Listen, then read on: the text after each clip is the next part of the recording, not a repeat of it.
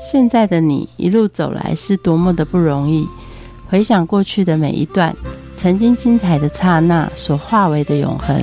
你一贯的任性是前任宠坏你的，成就此刻美好的你是前任送给现任的祝福礼物吗？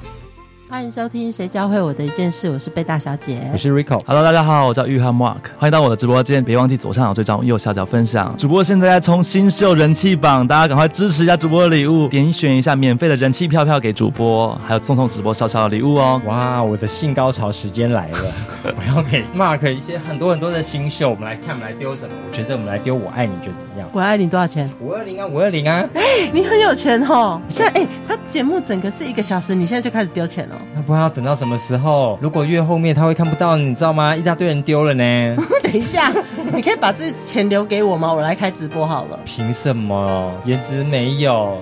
你怎么可以这么没礼貌，直接说这么少？因为你不是听说是网红吗？你有听过呃，完美不红，网红不美？没关系，我去拜师。我跟你讲，我拜完师之后，我就可以开直播。算了吧，到那时候我连一个应援棒都不想丢给你。哎，怎么都没有牙棒？可是我跟你讲，这拜对师是很重要的，你知道吗？我觉得你还是去找医美的医生比较快。不要，我就直接去拜师，就拜你的偶像马克。你可以约到他，可以。马克一调教我之后，我觉得你应该会丢火箭给我吧，我想。我们今天就来欢迎让直播主 ID 一二五九零零八的玉汉 Mark。Hello，大家好，我叫玉汉 Mark，欢迎到浪直播追踪我哦。ID 是一二五九零零八，别忘记喽。请问 Mark 当直播主最迷人的地方是什么？我觉得最迷人的地方是一个谈吐跟讲话的自信与魅力吧。因为在不管在你在直播上还是现实生活上跟朋友聊天，都是可以散发出一种魅力的所在。魅力要怎么样衡量？是用礼物来衡量，还是要有一个魅力指数？应该是礼物为也是衡量，就是他们会相信跟支持，然后觉得说，哎，我自己自身本身讲话是对的，或者是讲话是他喜欢听的，他听得懂的东西，不像是电玩一样，可以所有的角色可以看他的魅力指数啊，怎么样去比较大家的魅力？我们直播组是有还有一个小区块在，他的魅力所在是，只要有粉丝有观众看我，然后人气指数的话，那其实会晋升出来的感觉会不比较不一样。一般的说，你说电竞组他们只是单纯打电动，打电动的话就是一种爽感，然后讲话又要搞搞笑，可能会多加一点脏话，我觉得嗯比较特别。那我们直播组的话是谈人性的部分跟谈人心的部分。哇，这很像是广播电台的广播人员每天都要准备一小时的稿子。其实也没有到让稿子这么这么的一个制式，那就是一个很随性的聊聊天，像一个朋友陪你聊聊天。在想在半夜如果说哎我十点开播，那半夜前可以聊聊天，讲讲话，讲讲内心的心事，一整天发生的不愉快与开心的分享，可是跟好朋友是一样的道理。因为其实我们直播组是有荧幕的，他看得到我们的表情的动态，然后讲话的方式，他就感觉像跟朋友一样聊聊天一样。哦，就聊天而已。那在工作没有什么很辛苦的地方吗？其实他辛苦的地方是有的，真的蛮辛苦。因为辛苦地方是我们要准备很多很多逗观众开心，然后或者说私底下陪他聊心。因为像因为我们在直播上有很多人会进来，可能不止只有一个人会不好意思说。那我们私底下如果还有问题问我们的话，那我们就是要跟他们一做分享，就很像是团体智商哦，心理智商师的角色，有一点点，有一点点，什么情感破裂啦，不然就是钻石破裂，或者是那粉红泡泡的心破裂，玻璃心也顺便破裂，玻璃心也会破裂，也会也会。其实就是他们就是感觉是他们如果任何的疑难杂症，或者是想想就是任何有关于说家人，或者是说一些感情，这基本上感情比较多，也或许有人把我当成男朋友，嗯的感觉一样，一个依靠。工作是比古瓷盘修复师还累。多重角色扮演，因为每一个每一个人都来自不同的地方，也没有不同的环境，所以导致上他们都要去配合每一个人讲话的方式与态度都不一样。讲话真的很难，要让每个人都爽，每个人都开心。贝大小姐一讲话，人家就生气，有吗？只有你生气，别人都不会。对，那有什么像小技巧能够讲话面面俱到，然后让大家开心？我觉得这在职场上是非常重要的哦。其实是我觉得是时间吧，时间去了解他是怎么样的一个人。说话的方式，然后其实每一个打字的顿点或者是一个 O 啊 A 啊这之类的，其实会感受到他想讲表达的一个方式，其实要注意的小技巧的里面，就有些人会是说，哎，故意想注意主播的观观察，就会故意打说，哎，主播真的怎么样怎么样怎么样。哦，求关注，求求这没错，求他关注讨拍，没错没错。这种人的话，其实不需要理他。可是有些人会很在意你有没有照顾到他，你可能在直播的时候，是像你幼稚园孩子啊，每个都是叫老师老师看着我看着我。对对对对，如果不看我，我可能就捣蛋。其实老实说，因为主播不可能做到面面俱到，不可能做到面面俱到这件事情。其实我们基本上还是会看等级跟礼物书的部分去去排名。嗯哼，对，讲实在的，刚刚有说到，其实要照顾很多人的心理的感觉，然后要让人家有很舒服的说话方式。嗯，我觉得因为本身我除了是直播组之外，我还要在餐饮业做上班，像烧烤店嘛，我很容易就是烫伤，然后或是刀伤之类的，就是跟直播上客人分享说，我今天就是不小心烫伤，就是小小的一个七个水泡，然后过几天我的观众啊就会寄好多好多给我，像 OK 泵啊、烫伤药啊，然后普拿疼啊，然后连口罩啊，因为我们在烧烤店的可能会有油烟比较多，然后都会让我带着，然后说注意安全，然后还有维他命 C 保健食品，就是一整箱，所有就是你家庭良药备药都有了，这样可以开西药房。我看到是很莫名的感动啊，真的是莫名的感动，因为这些礼物都比火箭便宜啊。其实也是，其实也是，我也可能换这种。他一样也是，但是他还是依然就是火箭啊，还是也要继续努力这样子，额外的额外的关心与照顾。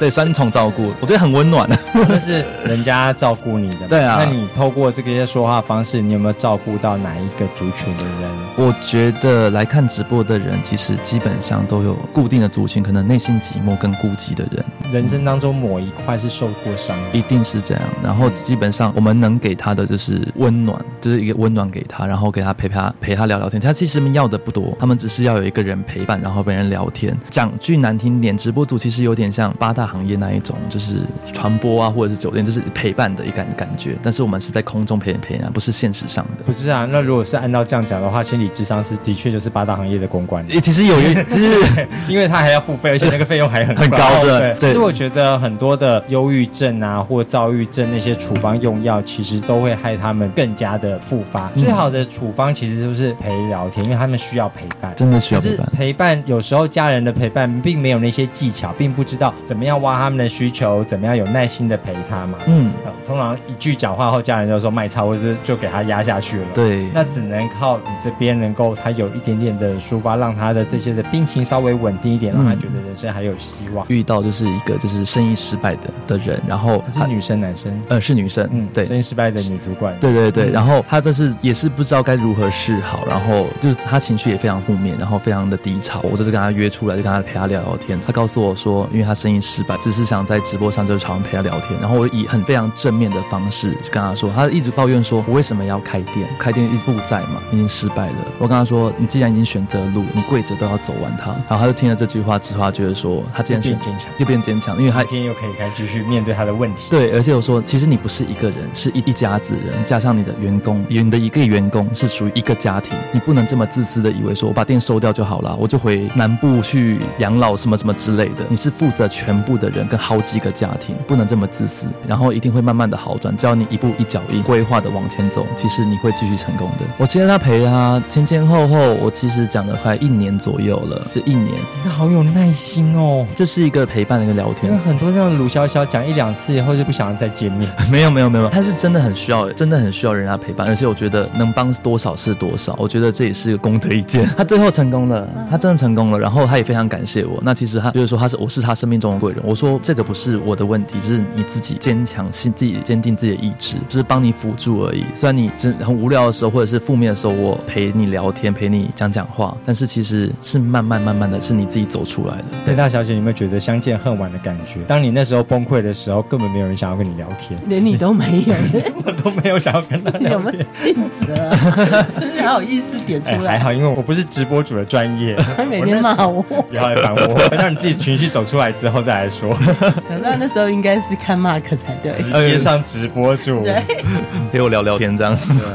而且那时候他病情病危的时候，那种撒钱比较 撒钱比较没有不理智这样子。对，其实有时候直播我陪他，其实不如说是他们陪我，他们也陪我。不可能，我每一次都在一个非常好的情绪、好的状况下跟大家聊。我也是人，也想找个人聊聊天，讲出我内心的心理上事情，或者是想跟大家分享我的喜怒哀乐。我把直播当成也是跟朋友一样对谈一样，不管是北部人、南部人。那我如果说我去南部的话，我说哎我要去南部喽，他们就会说哎南部有什么好玩、好好的东西可以介绍。我我一个找他去跟大家分享一下。之前我在泰国是自己自由行，我那时候请地陪，我被丢包在泰国，直接开直播。我现在就是被丢包了，我不知道该怎么办才好。然后现现场就真的有一个观众就说他是泰国的一个代购，他教我怎么去玩，然后怎么去哪里介绍。我去泰国第一件事情，我知道泰国有 Uber，第一次才知道我还有 Uber 这件事情。然后我第一次做捷运，非常感谢那个观众，我也后面跟他成为好朋友了。然后我觉得直播真的是无国界，所以你会跟观众变成的好朋友，不像很多的艺人，其实把歌迷当做压榨钱的一个摇钱树而已嘛。我只希望他们买专辑，他们至少要干嘛，心里舒不舒服跟我无关。可是做直播主根本不是这样，其实真的不是这样。其实我真的把观众当成好朋友，甚至跟我的观众，然后一起去两天一夜出去玩，一起去出国出去玩，这是交友软，其实交友软体老实说，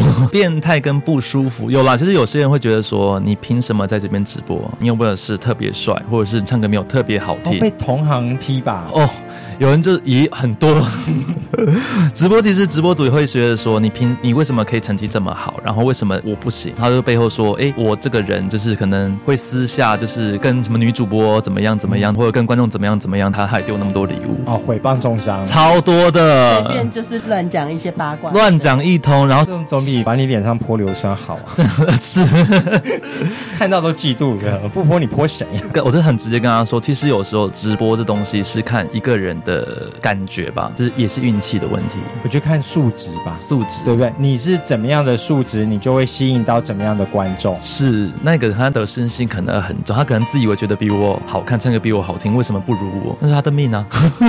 对，因为嫉妒心太多了嘛。对啊，在直播上其实有有很非常多高低起伏的事情，那你不能看得太重。如果你看得太重的话，你其实会非常偏。你怎么走过你自己的低潮？其实我是一个非常爱吃的人，我都是跟朋友吃吃喝喝，然后。去旅行，看看你的山山山水水，我觉得这样心境就会好多了。我觉得每一步每一个的失败，然后都是前进的一个动力，在都要检讨一下我失败在哪里，然后再慢慢的往前进。我觉得检讨失败是有时候太相信人性这件事情。我真的放出感情面对所有观众，但是观众并不是这么对我。观众跟我借钱，那观众看我很久，把他当朋友。一个妈妈，然后他小孩子好像生病，然后就住院。这是真的事情，还是真的是这我不知道是真的事情。他我不知道真的事情，他跟他讲的很真实这样子，但是我。相信他的，他小艾克真的是夙愿，我有看到他的那个 FB 的，那我就借钱给他，然后个十百千万，就是五位数字这样子。大概说几个月，一个月、两个月之后可能会还给我。OK，没关系，我不急，你先把你小孩子情处理好就可以了。哎，两三个月过去，他完全没有无动于衷，然后他还持续在你的里面吗？也没有消失了，消失了。最终我后来才知道，他封锁我了。我是不是太相信人性这件事情？然后我觉得我帮你是出自于我好意，但是我觉得你却这样对待我，没错，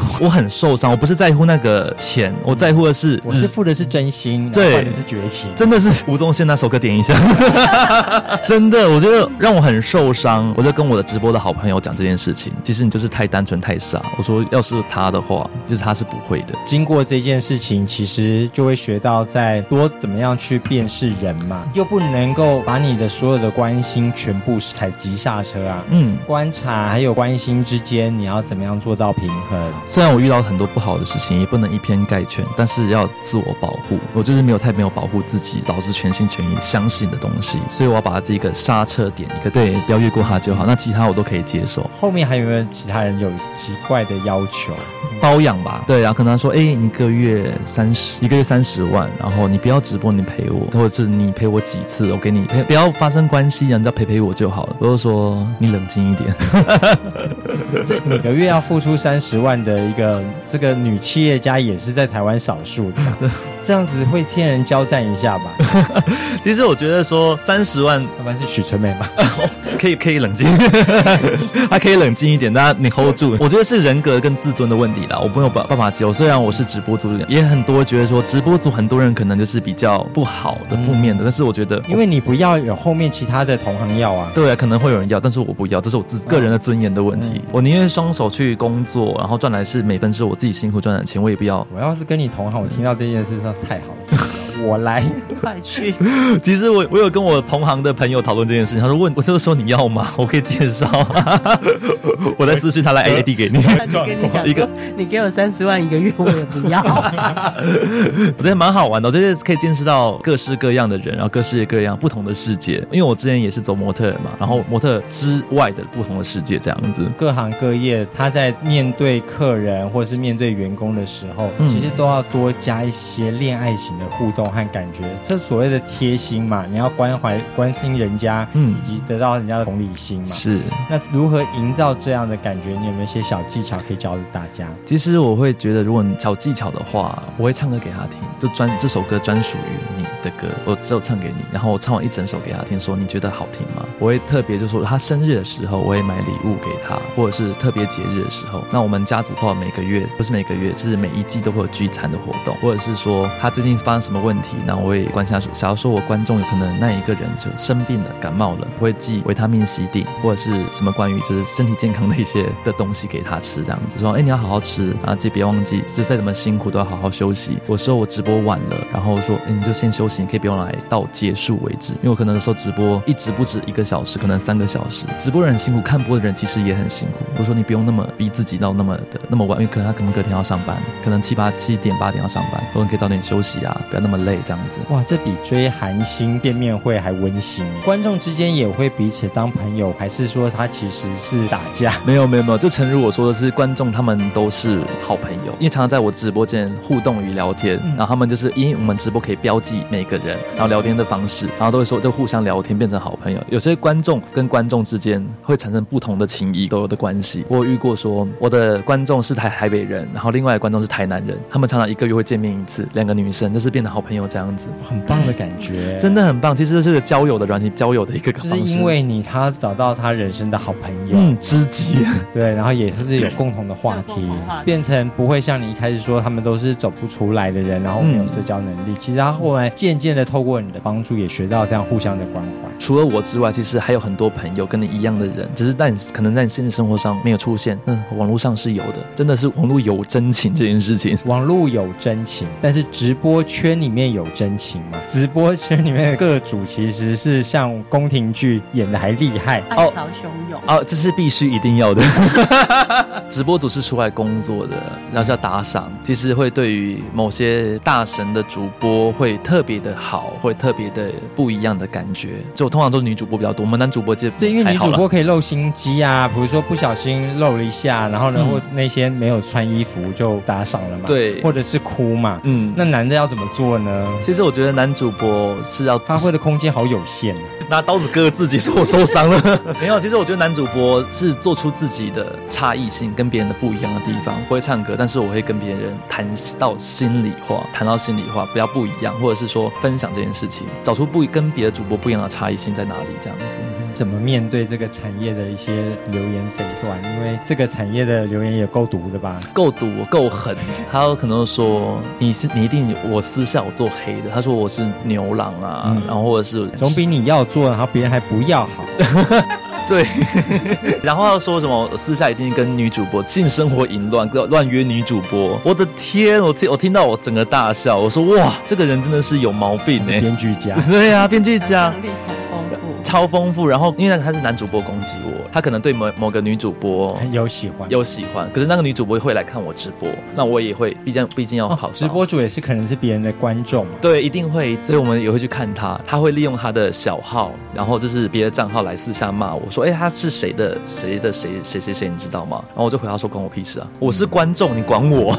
那你有事吗？我只是当一个朋友立场去观看，这直播组下播就是个观众，他不是不是直播组，所以我可以观众，我可以选择我自己想要看的人跟谁聊天，你不能去影响我的决定，那是我的权利。你如何处理面对这一些流言蜚语？嗯，我觉得信者恒信，不信者不会信啊，所以我一直是坦然去面对，我就是这样子的。你因为他可以靠着一直抹黑你，让你的观众少一点点，我是越抹黑观众的那种向心力、凝聚力越强。我其实向心力跟凝聚力的问题，我觉得时间可以证明一个人他是什么样的、什么样的一个人，而不是说你讲了几句话、煽动几句就觉得说你就是这样的人。不要用别人的嘴巴去听听到自己的耳朵，没有这东西。直播圈就是这么小，然后观众就是这样子，也会太换。你信我就信，你不信我不在乎啊。其实我蛮傲娇的。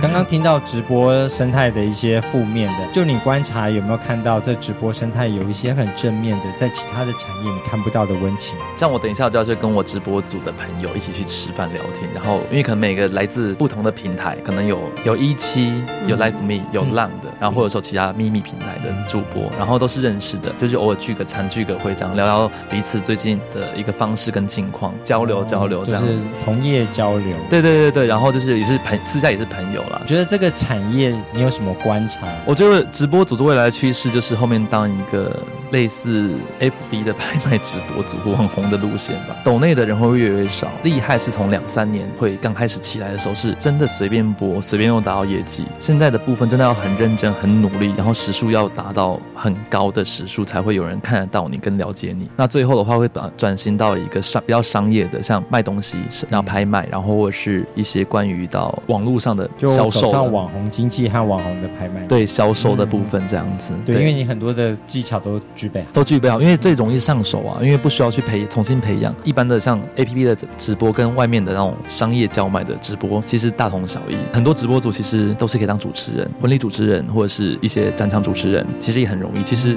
也差不多属性，代言、商演之类的。对，其实属性差不多，只是一个麦克风在那边，就像说手机小荧幕走上大荧幕。对 对，老板可以演电影，对之类的这样子，我觉得很棒。我觉得这个也是往后的趋势了。我觉得，好，那当直播主教会你什么事情呢？我觉得反映这个课程在学校学不到。对你以前是迟缓的，我有他们蛮自闭，我以前是自闭的，然后就是非常的内向，不会与别人沟通。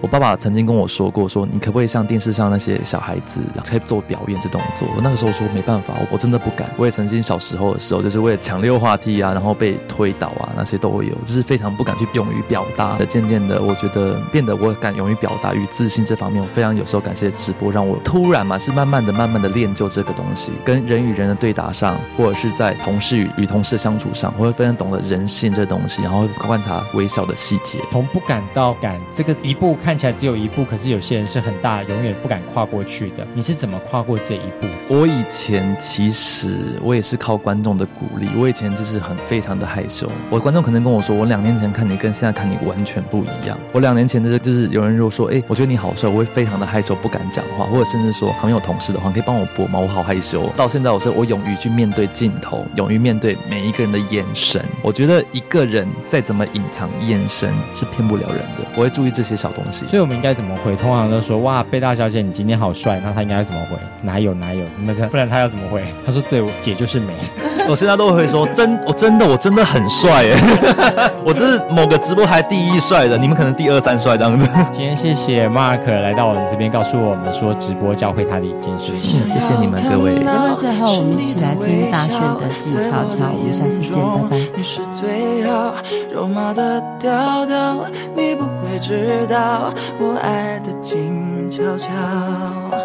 我该怎么往下聊？全都怪我太胆小，只会看着你傻笑，怎么办才好？可我真的没想到，你把我拥入怀抱。世界突然变得好安静，只剩心跳的声音，坚定了我爱你的决心。此刻你就是唯一。安静，不敢用力的呼吸，因为我害怕这是梦境，不小心。